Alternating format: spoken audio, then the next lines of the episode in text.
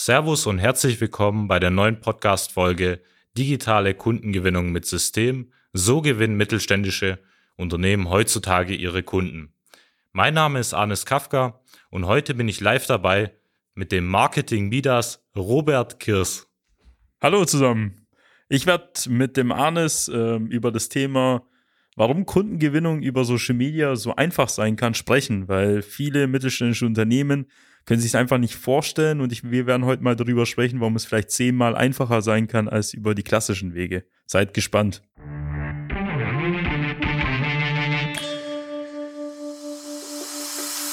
Willkommen zu einer neuen Episode von Digitale Kundengewinnung mit System. Die digitale Kundengewinnung stellt viele mittelständische Unternehmen vor ein großes Fragezeichen. Zu oft werden digitale Plattformen und Netzwerke nicht richtig genutzt, um Neukunden darüber zu gewinnen.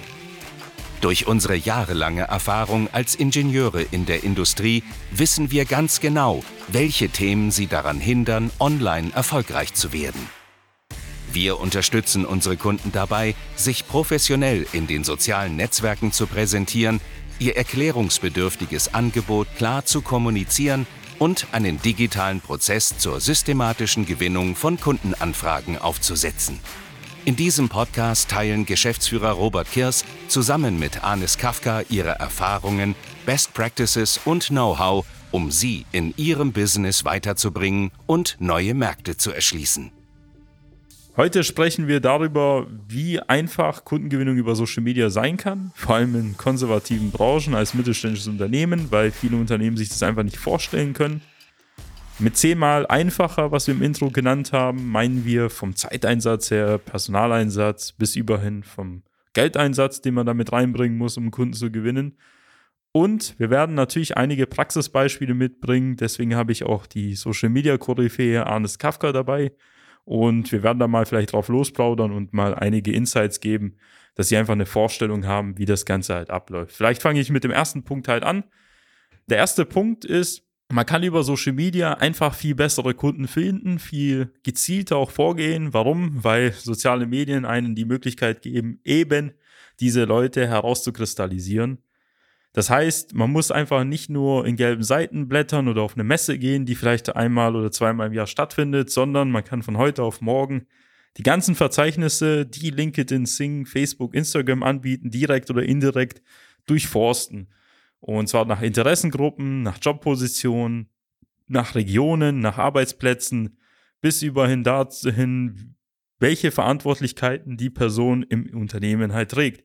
Das heißt, man kann gezielt an diese Leute herantreten, die gezielt auch gewinnen. Und das ist etwas, was davor vor vielen Jahren gar nicht für möglich gehalten wurde, weil man diese Wege halt nicht kannte. Man kannte vielleicht die Kaltakquise, man kannte halt viel Messen oder den Außendienst. Und jetzt kann man einfach vom Homeoffice aus halt Kunden gewinnen. Wie siehst du das Ganze an? Was hast du da für Vorteile entdeckt oder was war so der entscheidende Punkt oder was sagen unsere Kunden immer dazu?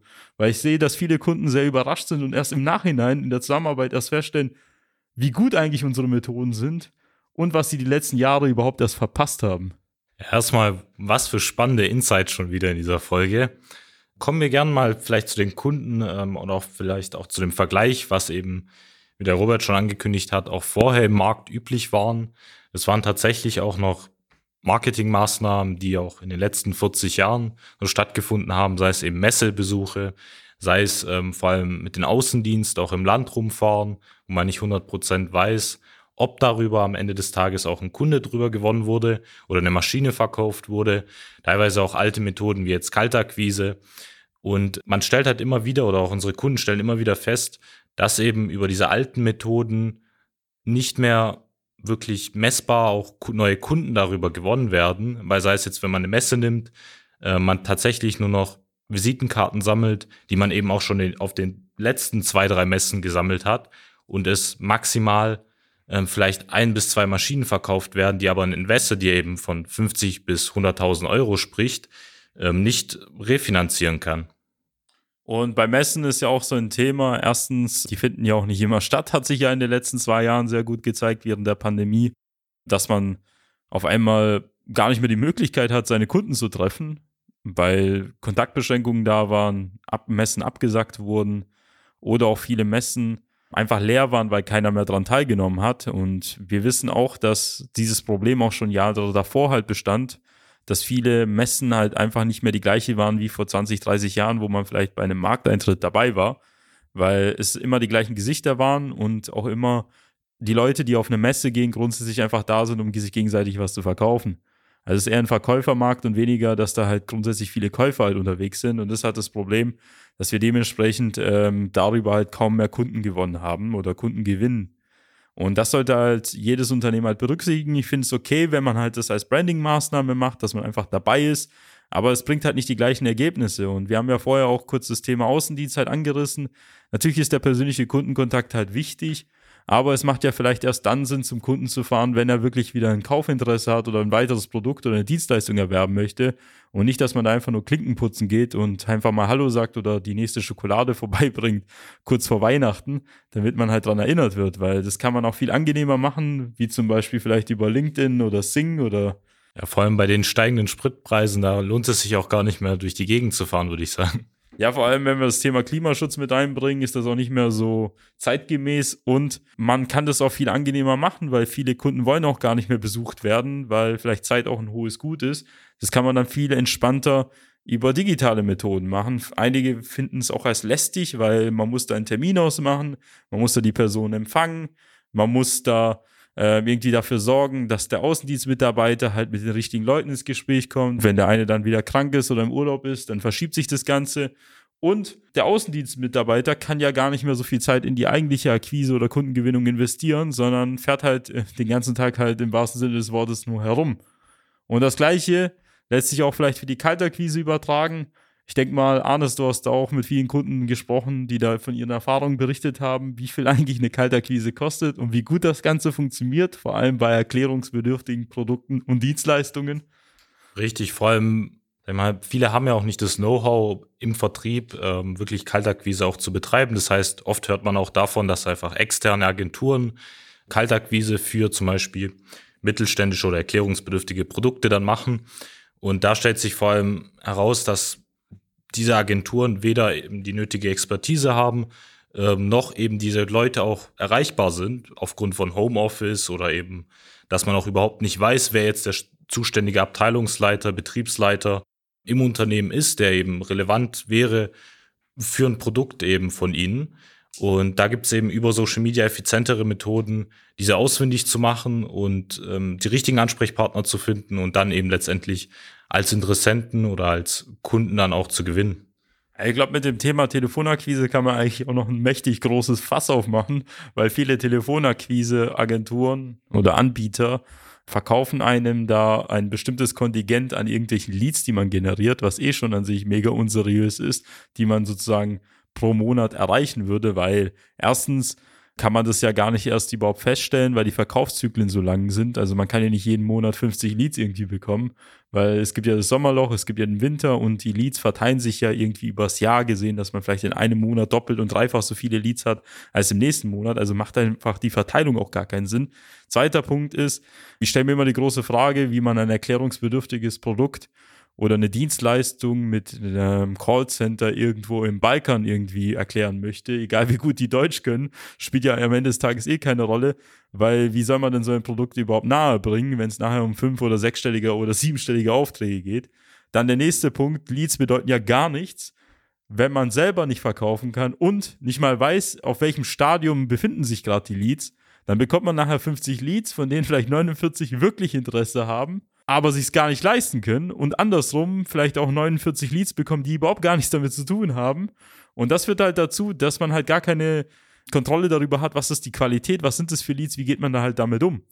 Und deswegen könnte man eigentlich darüber eine extra Folge machen, wo man darauf einsteigt, aber wir bleiben jetzt mal da hier auf der oberflächlichen Schiene. Und dann gibt es noch natürlich das Sagen um eine Gespenst der Weiterempfehlung und der persönlichen Netzwerkkontakte. Was sagst du dazu, Arnes? Würdest du dich als Unternehmer darauf verlassen, Bestandskunden, die dir dann Weiterempfehlungen geben oder wo Empfehlungen über sechs Ecken magisch herbeigezaubert werden, ähm, dein ganzes Geschäft darauf auszulegen? Ich würde sagen, es ist ein sehr gefährlicher Punkt, weil wenn sie wirklich sich auf Weiterempfehlungen, was vielleicht auch die letzten Jahre funktioniert hat, verlassen, ich frage mich da immer, wie kann man da auch ruhig schlafen? Weil sie wissen ja wirklich nicht, ob am nächsten Tag, im nächsten Monat oder im nächsten Quartal eben die gleichen Anfragen wiederkommen, auch wenn sie sich eben in den letzten Jahren darauf verlassen konnten. Man merkt, der Markt ändert sich. Wir erleben immer mehr Situationen, die wir auch in den letzten fünf Jahren überhaupt nicht erwartet hätten. Und genauso sieht es auch im, in dem Bereich der digitalen Kundengewinnung oder allgemein in dem Vertrieb aus. Also wenn mir das ein Geschäftsführer oder ein Inhaber sagt, der seit Jahrzehnten auf dem Markt unterwegs ist, dass er von Weiterempfehlungen lebt, dann finde ich das mega dubios und auch fast schon verantwortungslos gegenüber den Mitarbeitern. Dann ist es so, als ob man jeden Tag so ein Überraschungsei öffnet und hofft, dass das richtige Spielzeug dabei ist als Kind. Und genau das ist ja auch die gro große Problematik. Ich finde es okay, wenn man systematische Weiterempfehlungen halt aufbaut. Also das heißt im Sinne von einem Programm aufbaut, wo man in irgendeiner Form halt statistisch gesehen messbar ähm, systematisch halt Weiterempfehlungen bekommt. Das machen wir auch teilweise mit unseren Kunden. Es lässt sich auch realisieren. Es ist zwar schön und gut, wenn man halt die Weiterempfehlung irgendwie bekommt und man ist irgendwie so halb ausgelastet, aber das ist ja auch kein Garant für weiteres Wachstum. Und wenn mir Unternehmen sagen, dass so drei, fünf Prozent, sieben Prozent im Jahr Wachstum in Ordnung ist, das ist genau so viel, um einfach die Inflation auszugleichen und gerade so zu überleben. Also zehn Prozent sind eigentlich das neue Überlebenswachstum in meinen Augen, vor allem wenn man jetzt die Krisen, Pandemien halt anschaut, so dass man auch in irgendeiner Form halt auch Sicherheit hat, auch in schwierigen Phasen halt immer noch als Unternehmen weiter zu wachsen und zu existieren. Und deswegen es sind Weiterempfehlungen, kein Kontrollmechanismus, der dazu da ist, um das Unternehmenswachstum halt nach vorne zu bringen, sondern es ist etwas wie so Überraschungseier öffnen. Es ist, finde ich, okay und es ist ein gutes Zeichen, wenn man halt viele Weiterempfehlungen kommt, aber viel entscheidender als Unternehmen ist natürlich einen systematischen Prozess haben, wo man sagen kann, morgen, übermorgen, in einem Monat, in einem Jahr werde ich zumindest so und so viele Kundenanfragen gewinnen, auch unter den schwierigsten Bedingungen und dafür auch sorgen, dass ich darüber auch Aufträge gewinne. Was kannst du in der Praxis dazu sagen? Was ist so ein gängiger Fehler, den unsere Kunden so grundsätzlich im Marketing-Vertrieb machen? Es gibt viele, aber wenn du jetzt, ähm, wo wir jetzt vorher waren, zu dem Punkt, ist es ja überhaupt mal aktiv Vertrieb und Marketing zu betreiben, weil die meisten Unternehmen sich eben auf gute Produktqualität aus den letzten 20, 30, 40 Jahren über vielleicht zwei, drei Generationen hinweg auch verlassen haben.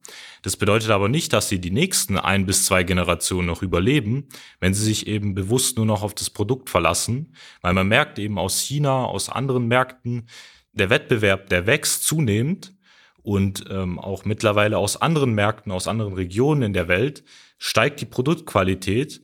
Das heißt, langfristig gesehen ist es nicht nur das einzige Alleinstellungsmerkmal, dass sie schöne Produkte haben oder eine gute Qualität, eine, die beste Präzision am Markt, sondern es geht halt darüber hinaus festzustellen äh, oder eben, wie ich jetzt initial schon genannt habe, wirklich einen aktiven Vertriebskanal aufzubauen. Und wenn wir den Bogen wieder zurückbringen, und zwar, warum Social Media einfach deutlich überlegen ist, dann würde ich folgendermaßen erstmal so anfangen. Also wir haben ja grundsätzlich äh, diese Probleme im Marketing-Vertrieb. Erstens, wir müssen herausfinden, wer unsere Kunden konkret sind und wer wird sich demnächst bei uns melden. Also wer hat denn heute schon Bedarf? Wer hat denn Bedarf in drei, sechs oder zwölf Monaten? Welche Kunden möchte ich gewin zu gewinnen? Welche Probleme haben meine Kunden, von denen ich gar nichts weiß? Welche Interessenten habe ich noch nie erreicht, weil ich mein Marketing nur darauf aufgelegt habe, aus denen, die sich bei mir auch gemeldet haben. Das ist ja auch etwas, was viele halt vergessen. Und wie schaffe ich es systematisch und messbar immer Kundenanfragen zu gewinnen. Und das ist da, wo halt wir mit Social Media halt gut ansetzen können. Warum? Weil wir erstens diese Messbarkeit mit reinbringen, weil wir ganz genau wissen, okay, so und so viele Leute haben wir erreicht, so und so viele Personen haben die Inhalte wahrgenommen, so und so viele Personen haben sich gemeldet. Dann können wir diese Daten, die wir benötigen, also wo sind unsere Kunden, wie finde ich sie, einfach aus den sozialen Medien herausziehen. Warum? Weil die Personen dort freiwillig ihre Daten preisgeben. Das heißt, wir wissen, wo die arbeiten, wir wissen, in welcher Position sie sind, wir wissen, in welchem Unternehmen sind, wir wissen, wie groß das Unternehmen ist, wir wissen, in welcher Region die platziert sind. Und genau da können wir ansetzen und dort die Werbung platzieren und dort die Kunden abholen und gleichzeitig hunderte von tausenden Leuten erreichen, im Gegensatz zu den klassischen Wegen. Und das sind genau all diese Faktoren, die wir mit reinbringen, was dazu führt, dass einfach Social Media mehrere Stellhebel hat, um die Kundengewinnung zu vereinfachen. Und da muss man nicht einfach hier, hier und da jetzt sich auf alte Methoden verlassen, wo man sie Hauptsache macht, weil man eh nichts anderes kennt, sondern man hat hier auch einen systematischen Prozess. Dafür braucht man auch gute Strategien. Dafür braucht man auch einen guten Partner, auch gute Mitarbeiter. Nicht eine Feldwald- und Wiesenagentur und nicht irgendwelche Werkstudenten, die das einfach teilzeitmäßig übernehmen oder irgendwelche Azubis, die gerade bei Ihnen in der Firma angefangen haben, sondern Profis, die schon selber aus dem Bereich halt kommen, wissen, wie man technische Produkte vermarktet und wie man diese Ansprechpartner am besten da überzeugt. Und wie machen wir das Ganze? Wir haben da mehrere Gespräche, die wir führen. Eins davon ist unser kostenloses Erstgespräch. Was geschieht im kostenlosen Erstgespräch, Arnes? Im kostenlosen Erstgespräch finden wir eben über 15 bis 30 Minuten hinweg heraus, ob und wie wir Ihnen da weiterhelfen können. Kunden zu gewinnen, wie sie ihre Marke sichtbarer machen und wie sie darüber auch noch als attraktiver Arbeitgeber in der Region positioniert werden. Und gegebenenfalls kommt dann auch eine Zusammenarbeit mit uns in Frage, wenn diese Kriterien, die wir im Erstgespräch dann zusammen herausarbeiten, auch auf Sie zutreffen. Dann würde ich mich freuen, wenn Sie diese Podcast-Folge oder generell den Podcast an Ihre Kollegen, Geschäftspartner, Freunde weiterempfehlen und freue mich, und der Arne ist genauso, Sie in einer weiteren Folge begrüßen zu dürfen. Digitale Kundengewinnung mit System. Ihr Robert Kirs. Ihr Arnes Kafka. Ciao, ciao. Nutzen Sie die Gelegenheit und profitieren auch Sie von den exzellenten Leistungen der Social Media Schwaben GmbH. Gerne laden wir Sie auf ein kostenloses Erstgespräch ein, in dem wir Ihre aktuelle Situation analysieren und eine für Sie individuelle Social Media Strategie entwickeln, die Ihr Unternehmen ganzheitlich in das beste Licht rückt und Ihnen kontinuierlich Neukundenanfragen generiert. Buchen Sie Ihr kostenloses Erstgespräch auf www.socialmedia-schwaben.de. Wir freuen uns auf Sie.